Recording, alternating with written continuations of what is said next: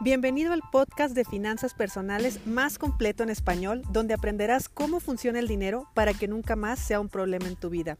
Mi nombre es Idalia González y estoy feliz de que estés aquí.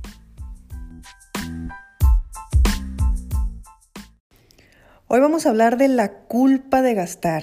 Y mira, la culpa no es una emoción, de una vez te lo digo. Emociones hay cinco nada más, es miedo, ira, eh, alegría, tristeza y asco. Esas son las únicas cinco emociones. Y la culpa es un sentimiento. Entonces, eh, teniendo esto claro, no, vaya, no digas, me siento culpable, y estoy teniendo un sentimiento de culpabilidad, que es diferente. Porque si estás sintiendo un, eh, estás teniendo un sentimiento de culpabilidad, tu mente lo empieza a entender como que, ok, en este momento está así, pero lo podemos cambiar. Y es importante darle la información concreta, darle las palabras concretas al inconsciente, a nuestra mente, para que se nos abran las oportunidades adecuadas. En fin, en otro episodio hablaré de eso. Pero ¿por qué te sientes culpable al gastar? La culpabilidad, ese sentimiento de culpabilidad viene de programas, programas inconscientes. Los programas inconscientes normalmente, eh, bueno, no normalmente, el 100% es porque existe un programa de escasez o un programa de carencia. Cuando tú traes un programa de escasez, muy probablemente no lo traigas tú. De hecho, lo más probable es que no sea tuyo ese programa, ese programa tú lo heredaste. Me refiero a que vienes de una familia donde en la familia ha habido escasez económica, ¿no? Que normalmente también es en las otras áreas, pero aquí hablando específicamente de la económica.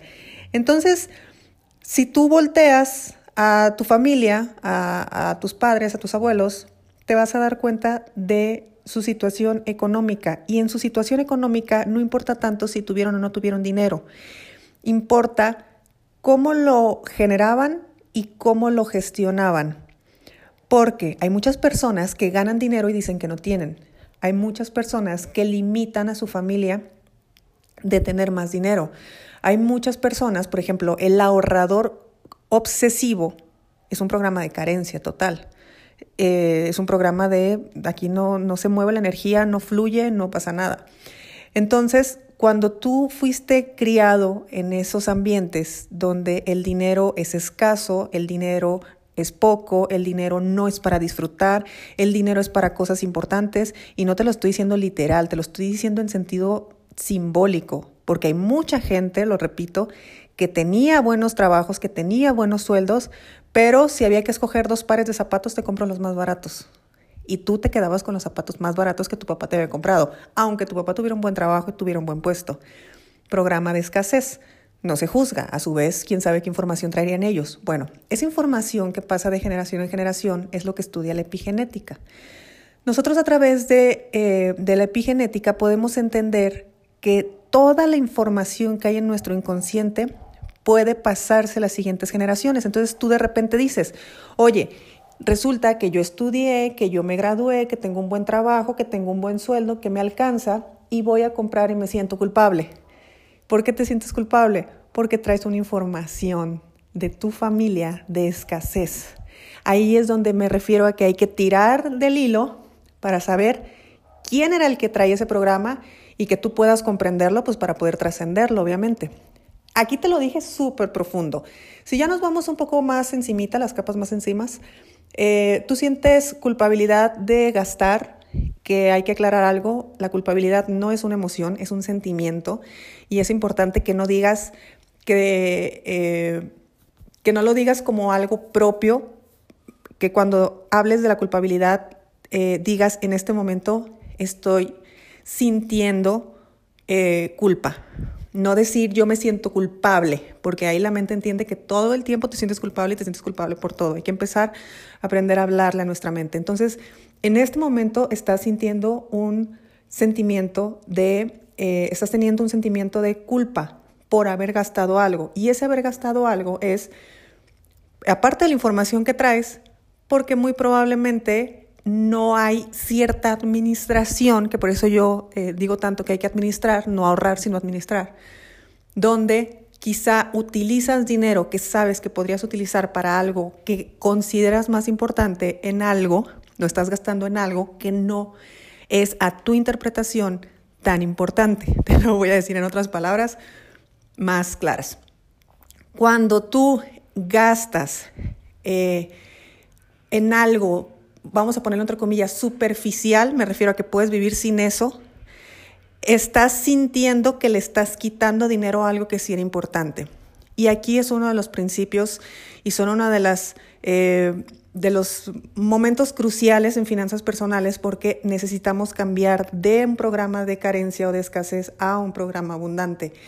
Y ese, cambiar ese programa es a través de cambiar nuevas creencias, de cambiar nuevas cosas. ¿Y cómo voy a empezar a sentirme de esa manera? Ok, te vas a empezar a sentir más abundante te vas a empezar a sentir sin culpa, vas a dejar de tener ese sentimiento de culpa si aprendes a administrar el dinero. Porque cuando tú administras el dinero con la técnica que yo te doy, la técnica de las seis cajitas, que vete a mi YouTube y ahí este, tengo un video que se llama Cómo tener dinero para todo. Bueno, con esa técnica, lo que tú haces es que literal siempre tienes dinero para todo.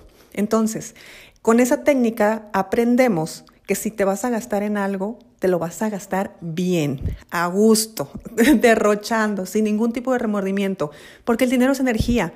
Entonces, es importante gastar sin culpabilidad, es importante gastar con responsabilidad, es importante gastar en lo que queremos gastar realmente.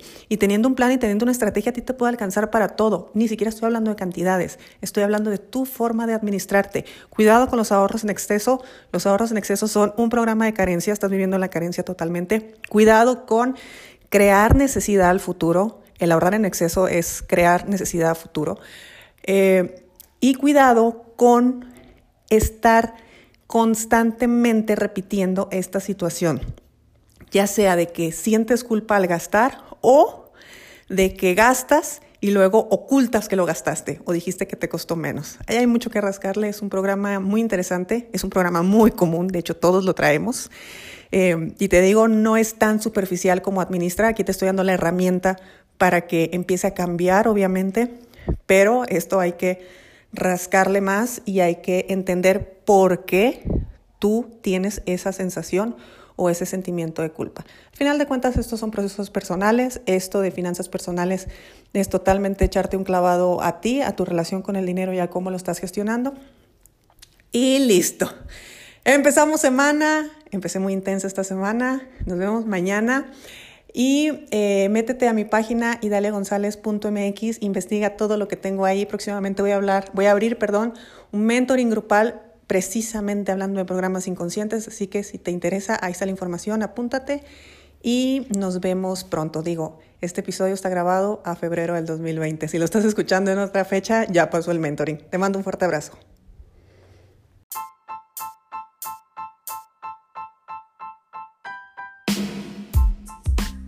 Es momento de poner acción a lo que aprendimos hoy. No olvides suscribirte y comparte con tus amigos este podcast. Hasta mañana.